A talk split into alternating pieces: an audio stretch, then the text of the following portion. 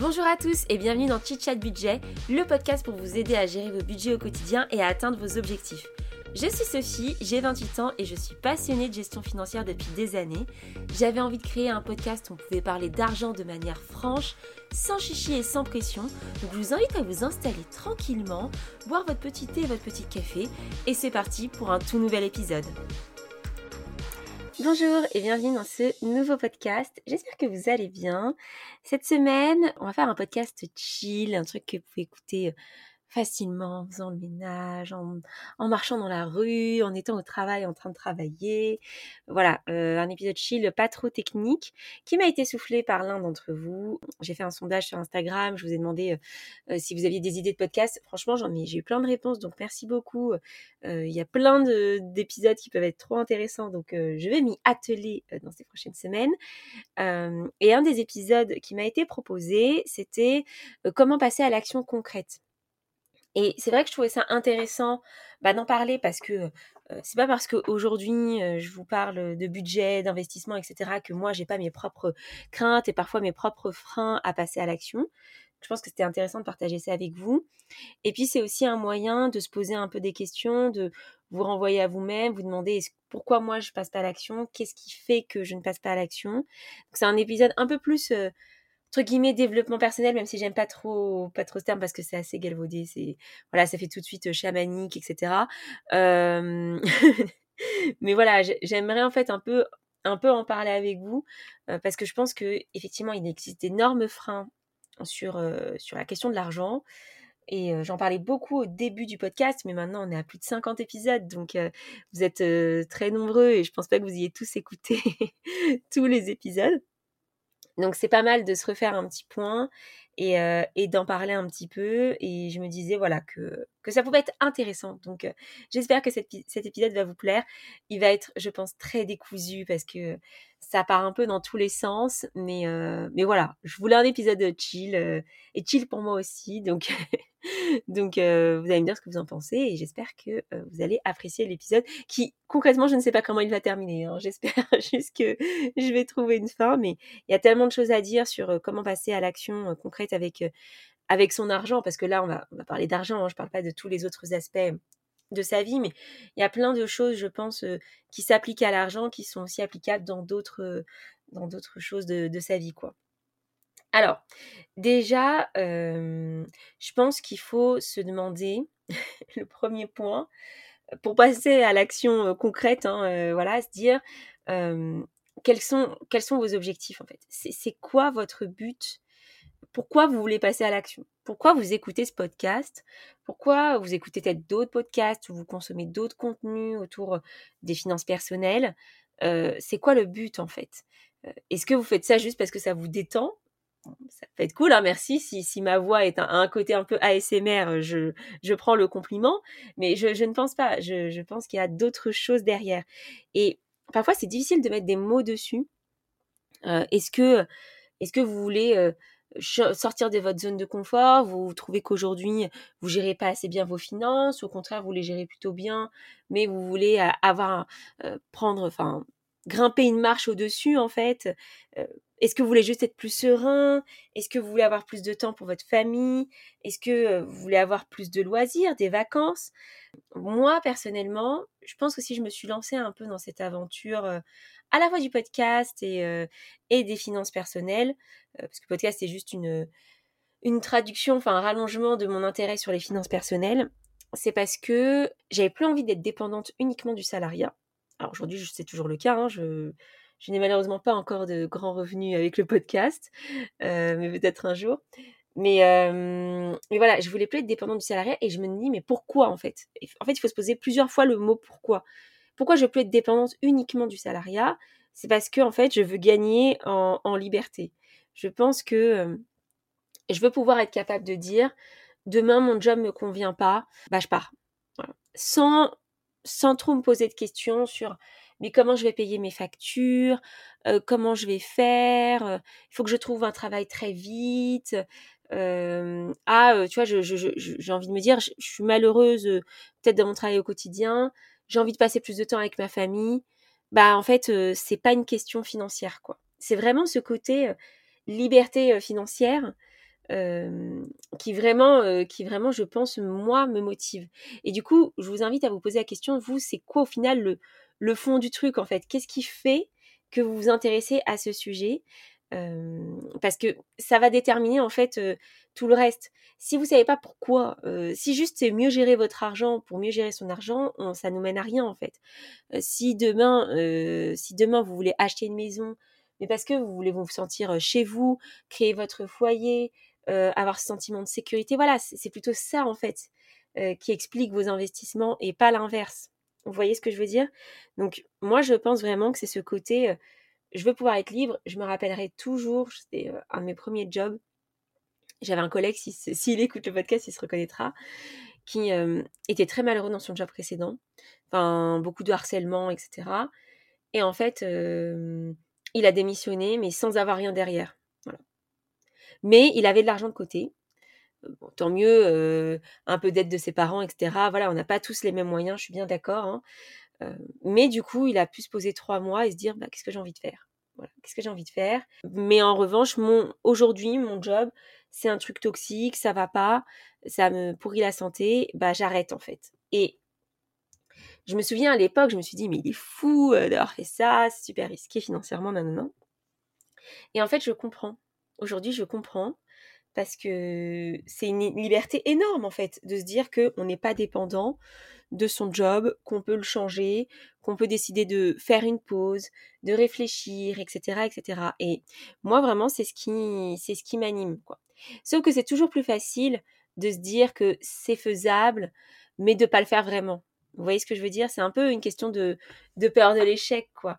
Moi, c'est vraiment un truc, là, la peur de l'échec, qui, je pense, m'atteint beaucoup. Parce que c'est plus facile de ne rien faire, de rester dans un statu quo, plutôt que de se dire, enfin de se confronter à la réalité.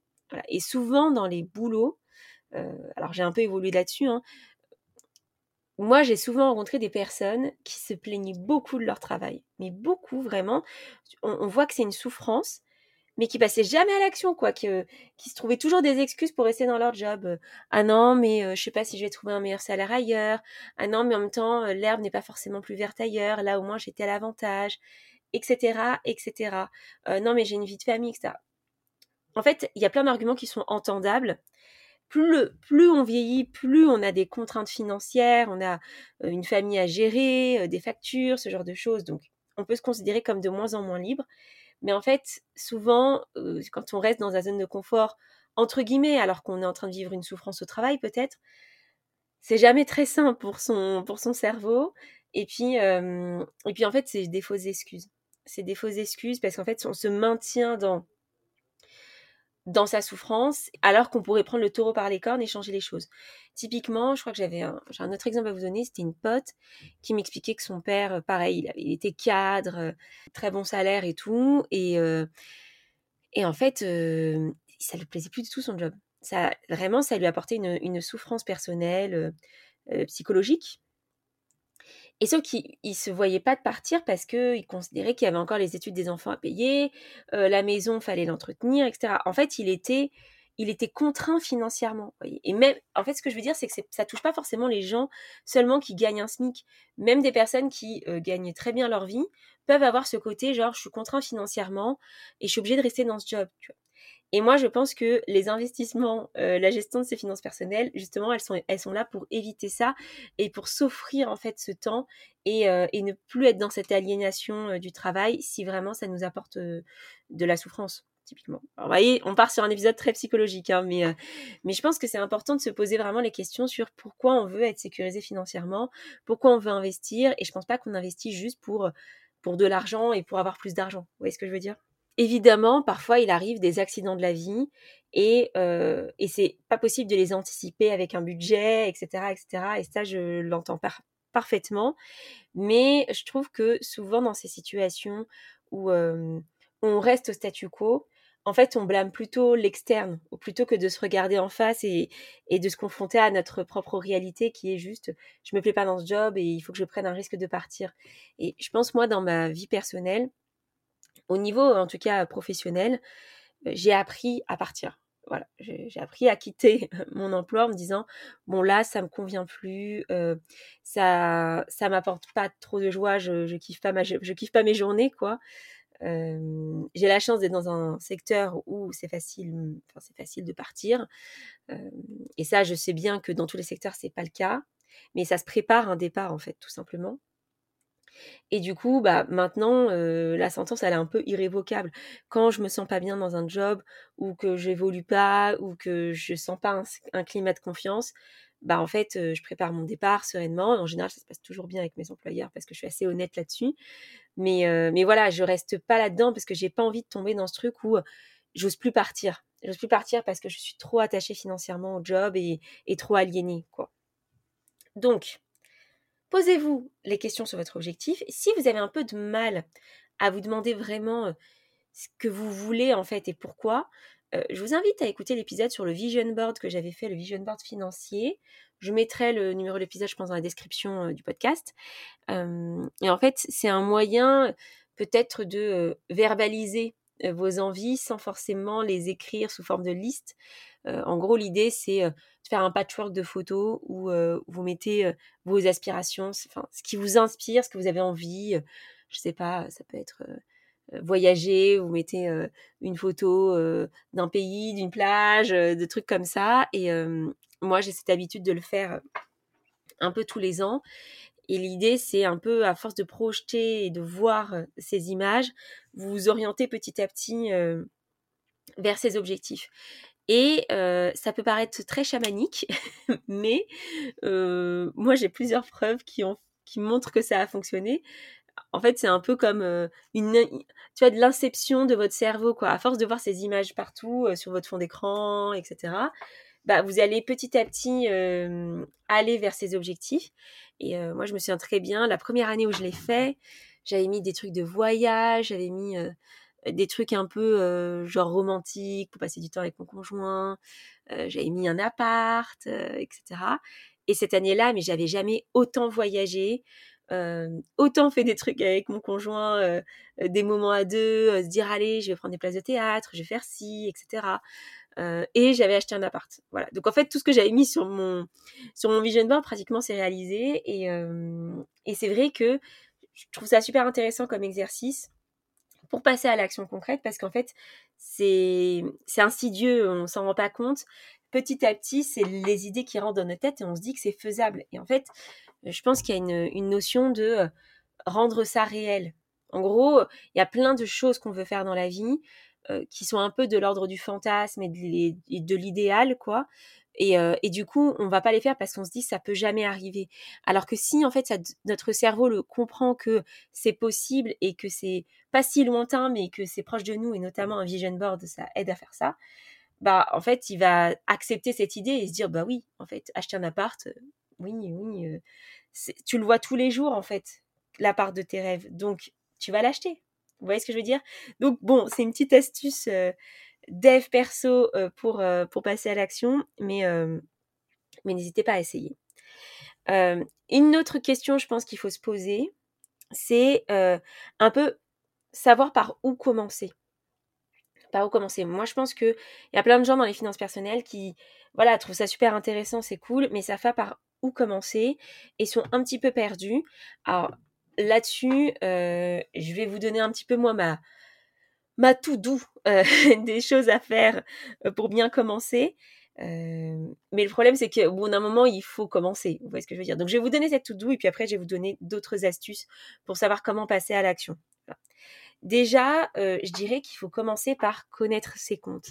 Et connaître ses comptes, bah, ça veut dire quoi? Ça veut dire faire, faire une liste, regarder ses comptes bancaires sur un mois, sur deux mois, pour comprendre ses habitudes en fait de dépenses et se dire, bah voilà, Niveau électricité, je dépense tant. Ni mon salaire, c'est tant.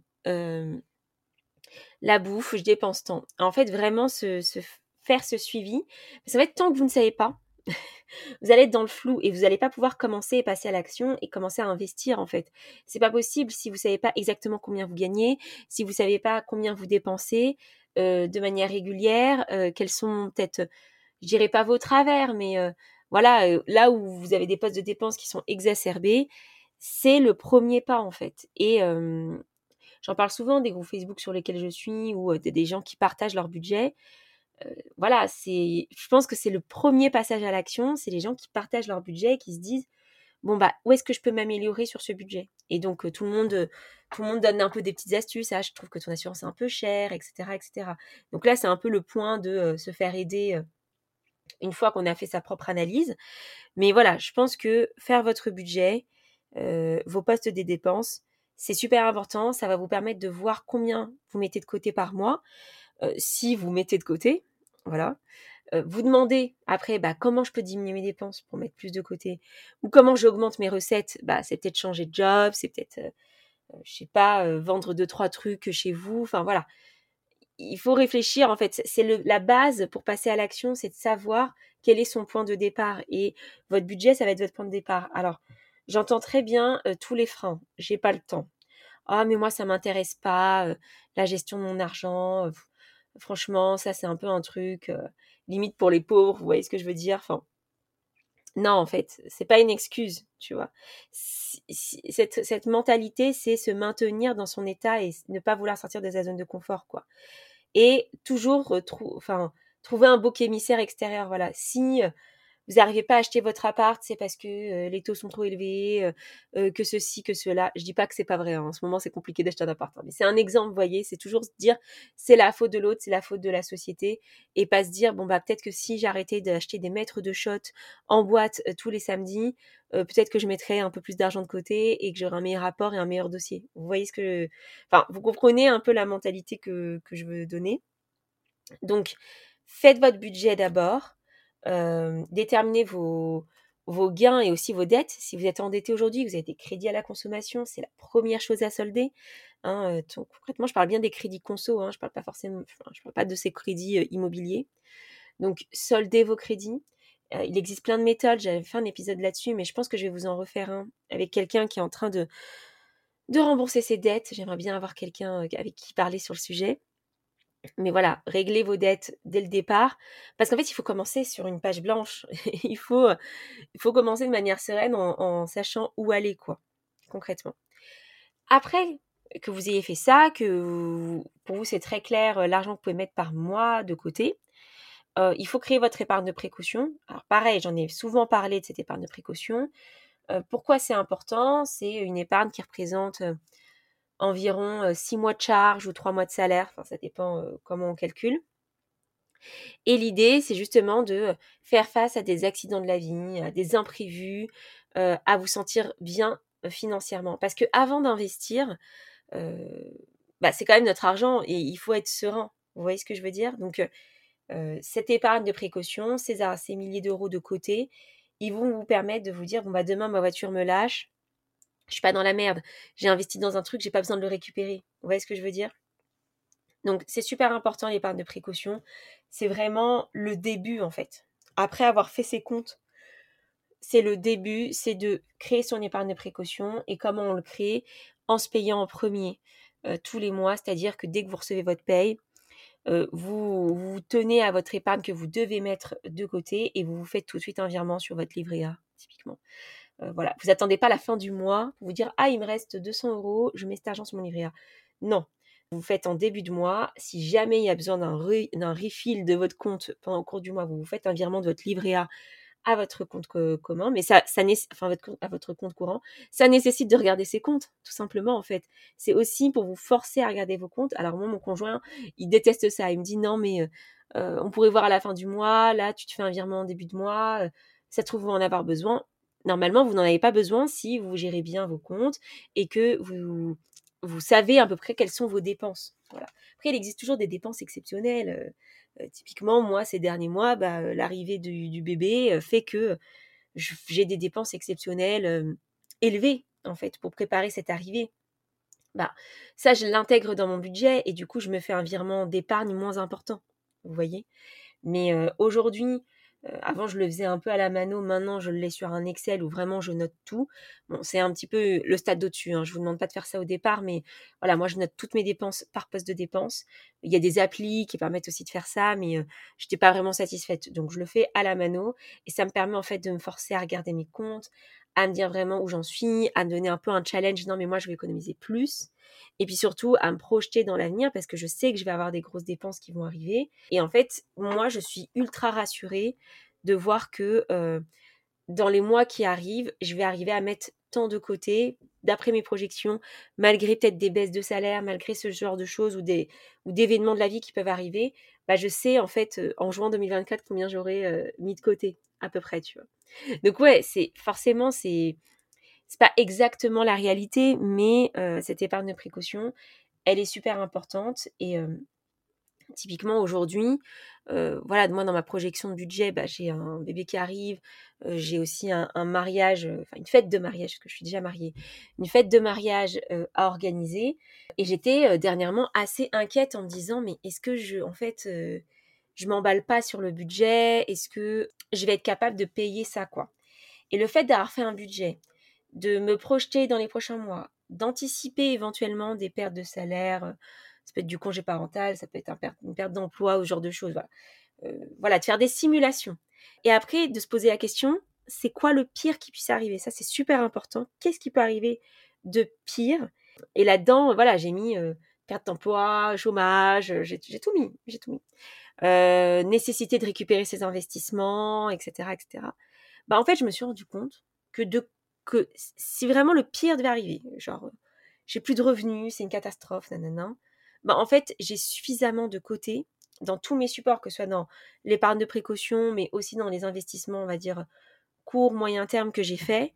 J'ai assez de côté pour être sereine financièrement pendant plusieurs mois, voire plusieurs années. C'est un peu abusé, mais on va dire bien, bien deux ans. J'ai bien deux ans devant moi en me disant, je vais pas me retrouver à la rue. Vous voyez ce que je veux dire? Donc, en fait, se poser la question du qu'est-ce qui quel est le pire qui puisse arriver, ça permet aussi de beaucoup de relativiser, en fait. Et de se dire, bon, bah, euh, mes craintes, elles sont un peu injustifiées. Oui, oui, si on voit juste son budget au quotidien, parfois on a un petit peu peur, mais quand on a commencé à investir, euh, au final, bah, voilà, moi, le pire qui puisse m'arriver, c'est vraiment une, grosse crise euh, financière dans mon couple, j'en sais rien. Et bah, au pire, je vendrai mes parts de SCPI, je liquiderai mon PEA, je récupérerai mon PER, euh, je vendrai mes appartes. voilà quoi. C'est ça le pire qui puisse arriver. Le pire, c'est que je, je suis obligée de retourner chez mes parents parce que, euh, parce que j'ai plus d'argent. Ouais. Mais pour ça, il aura fallu que je que plus rien n'aille. Voilà, que plus vraiment le pire du pire, c'est que j'ai quelques milliers d'euros de côté parce que je vends tout. Voilà. Donc oui, ce serait pas une belle opération financière, mais euh, j'ai fait en sorte que euh, d'avoir cet argent de côté. Et, euh, et voilà, le pire, bah, c'est que effectivement, j'allais le récupérer. Peut-être que j'aurais perdu un petit peu d'argent dans l'histoire parce qu'il aurait fallu les laisser plus longtemps fructifier. Mais, mais voilà, le pire, c'est que je récupère cet argent. Et, et quand je me dis ça et que je fais les calculs, je me dis, bah c'est bon en fait. mon mariage, ma fête de mariage, je fais attention au budget, je réfléchis à ce que je, enfin, qu'est-ce qui est intéressant, qu'est-ce qui est important, quelles sont les dépenses importantes que je priorise pour mon mariage et là où je peux faire des économies. Et euh, vous inquiétez pas, dès que je serai un peu plus avancée dans l'organisation, je vous ferai un épisode spécial économie pour se marier. Mais en fait, dans le fond, si je devais tout liquider, si je devais récupérer ce qu'il y a sur mon PEA, bah au pire, je ferais ça. Voilà c'est pas grave en fait. Et je serai sereine financièrement. Vous voyez ce que je veux dire? Donc, euh, euh, parfois se poser la question de qu'est-ce qui peut arriver de pire, ça nous aide un petit peu à passer à l'action euh, concrète, quoi. En se disant, bon, le risque, il reste, somme toute, assez, assez modéré. Un autre point qui est assez important pour passer à l'action, c'est aussi de se poser la question, bah, un peu comme vos objectifs, est-ce qu'ils sont à court, moyen ou long terme? Vous voyez? Par exemple, euh, si vous voulez acheter un appart demain, ça va pas être le moment d'investir dans un truc qui va peut-être vous endetter parce que vous allez prendre un crédit dessus, euh, ou qui va bloquer votre argent. Enfin, il faut réfléchir quoi. Enfin, si vous avez besoin d'argent, enfin, si dans six mois vous voulez acheter et que là votre but c'est de mettre de l'épargne de côté, bah vous n'allez pas investir tout de suite. Vous voyez, vous allez mettre cette épargne de côté. Moi, euh, enfin, je, reviens souvent à moi-même, hein, mais c'est normal. J'essaie de vous donner un peu des exemples voilà, moi j'ai un mariage à payer, je vais pas tout de suite mettre 10 000 euros dans un truc bloqué. J'ai besoin de cet argent. Je vais, je vais avoir besoin de ce cash. Donc ça n'a aucun sens d'investir dans un truc qui va à l'encontre de mes projets perso. Vous voyez ce que je veux dire? Donc voilà, réfléchissez à votre projet, votre projet perso, vos objectifs. Quels sont, enfin, quel est leur horizon de placement? C'est comme ça dans le jargon financier qu'on appelle ça, l'horizon de placement, et ça va un petit peu déterminer aussi les investissements que vous pouvez faire. Si vous avez besoin de votre argent dans les deux ans, vous n'allez pas investir en SCPI, ça n'a aucun sens. Euh, c'est un investissement moyen-long terme, entre 8 et 10 ans. donc, euh, euh, si, vous avez besoin de cet argent très, très rapidement, ça n'aura pas de logique financière. Donc, avant d'investir, il faut se poser cette question de quand est-ce que j'aurai besoin de mon argent? Et évidemment, si vous avez besoin de votre argent très rapidement, il y a certains investissements qui sont un peu faits pour ça, comme le crowdfunding IMO ou ce genre de choses, mais ça implique plus de risques. Donc, est-ce que vous êtes aussi prêt à investir des choses que vous êtes capable de perdre? Ça, c'est une question, enfin, c'est un point qu'il faut, qu'il faut assez retenir, le fait de d'être capable de perdre cet argent. Voilà. Est-ce que si vous perdez cet argent, c'est la fin du monde? Euh, Est-ce que vous vous retrouvez euh, vraiment dans une situation financière difficile? Si c'est le cas, c'est que vous avez mal constitué votre épargne de précaution. Donc avant d'investir, épargne de précaution, euh, je ne le répète, je ne le répéterai jamais assez.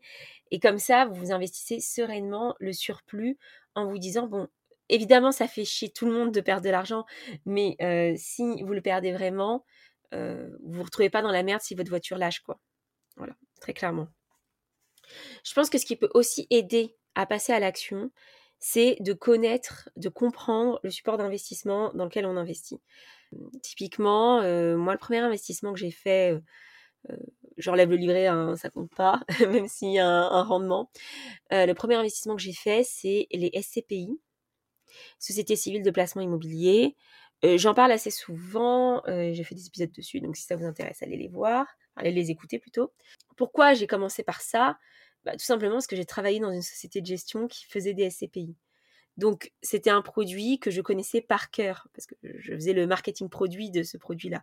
Donc, je sais ce qu'il implique, je sais quels sont les risques, je sais, je connais son horizon de placement. Donc, forcément, je suis allée vers quelque chose que je connaissais.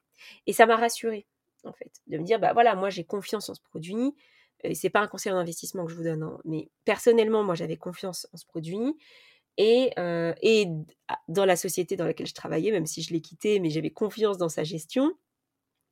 Et du coup, bah, ça a été mon premier investissement. Voilà, mon premier gros investissement dans le sens où je crois à l'époque, avec mon conjoint, on avait mis un truc comme 8000 euros. Voilà, c'était, pour moi, c'était beaucoup, euh, c'était beaucoup d'argent de côté.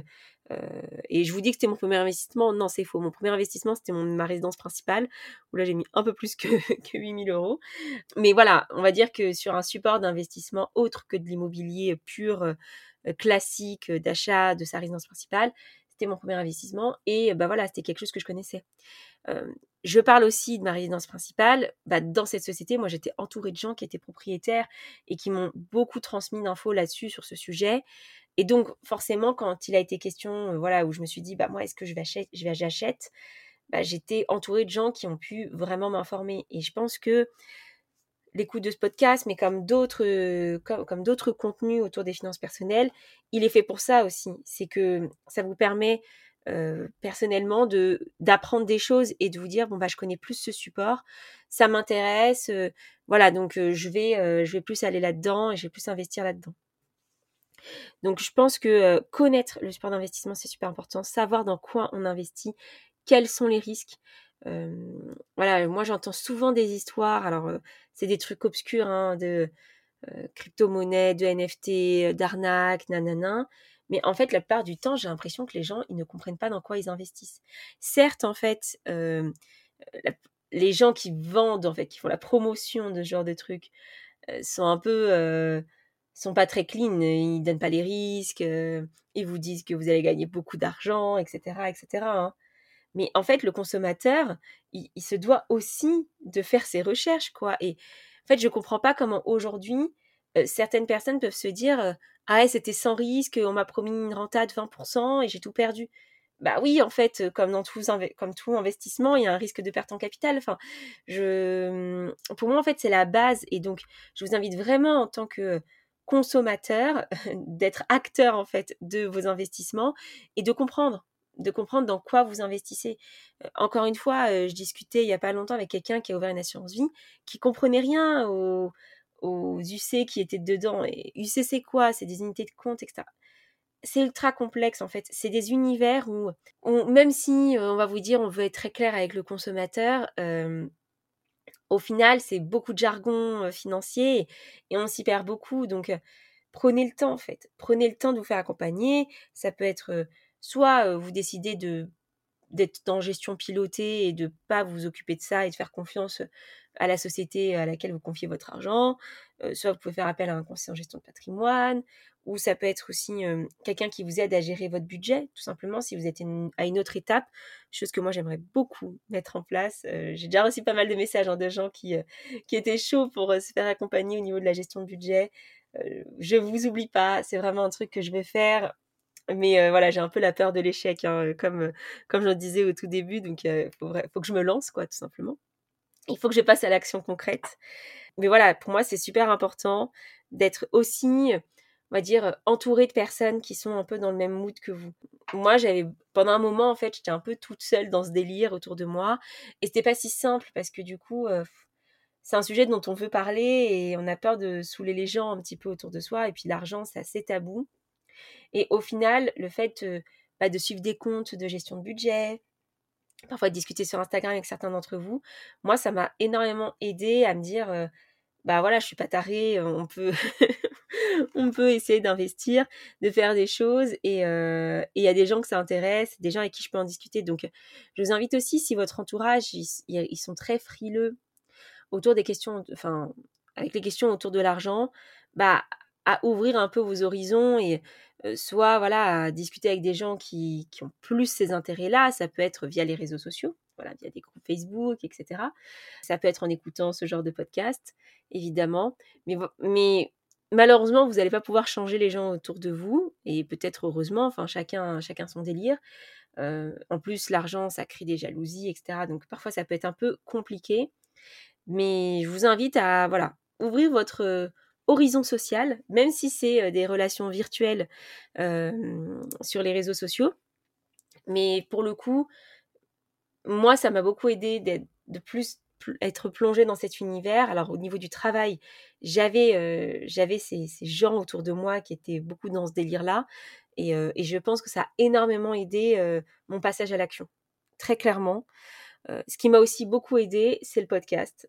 c'est d'avoir créé ce podcast parce que comme je voulais un petit peu bah, vous partager en gros l'itinéraire d'une femme qui essaye juste de d'investir un petit peu et de, et de se développer financièrement, bah, ça m'a poussé à faire des choses et je le dis souvent hein, que je suis pas sûre que j'aurais fait mon investissement locatif si j'avais pas ce podcast, si j'avais pas envie de vous montrer que c'était possible. Voilà, ça m'a ça m'a aussi poussé en fait d'être entre guillemets entourée, même si on, se, on ne se connaît pas et on ne se parle pas tout le temps, mais d'avoir en fait cette communauté qui, euh, qui est intéressée par mes podcasts.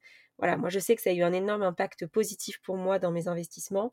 Donc bon, tout le monde ne va pas lancer son podcast, euh, etc. Mais, mais voilà, n'hésitez pas à rejoindre des groupes Facebook sur le sujet, etc. Ça, plus vous aurez de connaissances, plus vous verrez que des gens réussissent à faire des choses, plus ça va vous motiver. Moi, je suis dans plein de groupes immobiliers où je vois tout le temps des gens euh, voilà, qui montrent qu'ils ont fait des travaux, qu'ils ont acheté un immeuble de rapport, qu'ils ont fait des choses, etc., qui nous donnent les chiffres. Et je me dis, bah, pourquoi moi je le ferais pas, quoi? Voilà. Euh, chacun à son échelle, euh, avec ses moyens, mais, mais voilà, je me dis, je me dis pourquoi je le ferais pas. Donc ça m'aide à me projeter et ça m'aide à me dire que c'est possible. Pour terminer cet épisode, j'aimerais juste vous dire que évidemment qu'il y a plein de freins autour de l'argent et la peur de l'échec, la peur de sortir de sa zone de confort, c'est très puissant, le manque de confiance en soi aussi. je sais qu'à chaque stade de sa vie et à chaque stade financier, des choses peuvent être faites. Évidemment, dans des mesures différentes, hein, c'est pas pareil si vous gagnez 1500 net par mois que, ou 3000 euros, vous n'avez pas les mêmes possibilités d'investissement, de mise d'argent de côté, etc., etc. J'en suis bien consciente, mais, mais c'est aussi parfois beaucoup d'excuses en fait qui vous empêchent, qui vous empêchent d'avancer. Et je pense qu'il est important de s'en rendre compte et se dire bon bah en fait de penser, alors ça, fait très startup nation out of the box, c'est-à-dire en dehors de la boîte, voilà, de, de juste se dire mais pourquoi en fait ce n'est pas accessible pour moi, dans quelle mesure ça peut l'être pour moi, et, et, ne pas se bloquer juste en se disant bah moi je gagne pas beaucoup d'argent quoi. Et le premier exemple que je vous donnerais, c'est ma petite sœur qui a 20 ans, qui gagne pas sa vie du tout, elle a mis un peu d'argent de côté, 200 euros, bah ouais, je lui ai fait investir en SCPI, c'est le premier truc que je lui ai dit. je l'ai poussé et bah, elle a une part, voilà, elle a une part qui va fructifier au cours du temps. Elle met 50 euros par mois et peut-être que à ses 30 ans, elle aura un peu de pécule de côté pour pouvoir acheter un appart, avoir un apport ou ce genre de choses. En fait, ça commence par là. Ça commence par là. C'est pareil, j'ai un, euh, une autre personne un peu étudiante qui a 20 ans, euh, qui a mis d'argent de côté parce qu'il est alternant et, qui s'est dit bon bah moi je vais pas euh, claquer tout mon argent, même si c'est 1000 euros par mois, bah je vis chez mes parents, j'en profite, je mets de l'argent de côté, j'investis, etc. Et en fait, voilà, je veux dire, ça dépend pas forcément que de sa situation financière, même avec des petits moyens, on peut y arriver. Et vraiment, ce podcast, à la base, je l'ai créé pour ça. Je ne l'ai pas créé que pour des cadres euh, dynamiques qui gagnent euh, entre 2500 et 6000 euros par mois. Non, je l'ai surtout créé pour que des gens qui n'avaient pas la connaissance, qui n'étaient pas entourés de personnes euh, de ce milieu-là, puissent avoir accès à l'information de manière décomplexée, pédagogique, etc. C'était vraiment mon but. Donc, voilà, peu importe votre situation, n'hésitez pas, n'hésitez pas à passer à l'action. Et puis voilà, moi je vais aussi essayer de passer à l'action en vraiment lançant du, coaching budget. J'en avais déjà parlé, je voulais faire un test au début, peut-être avec un petit groupe et de manière totalement gratuite. Voilà, il faut commencer quelque part et, et peut-être qu'il faut que je passe à l'action moi aussi. Mais, mais voilà, si ça vous intéresse, je pense que je partagerai bientôt. Mais bon, je suis sur le point d'accoucher incessamment sous peu. donc on verra quand est-ce que je pourrais vraiment le mettre en place. Mais j'aimerais bien partager un, un, formulaire pour les gens que ça intéresse et comme ça j'ai une petite liste et, on peut commencer ce coaching-là. Donc, passez à l'action, je vais passer à l'action. je vous souhaite une très bonne semaine et je vous dis à la semaine prochaine. Salut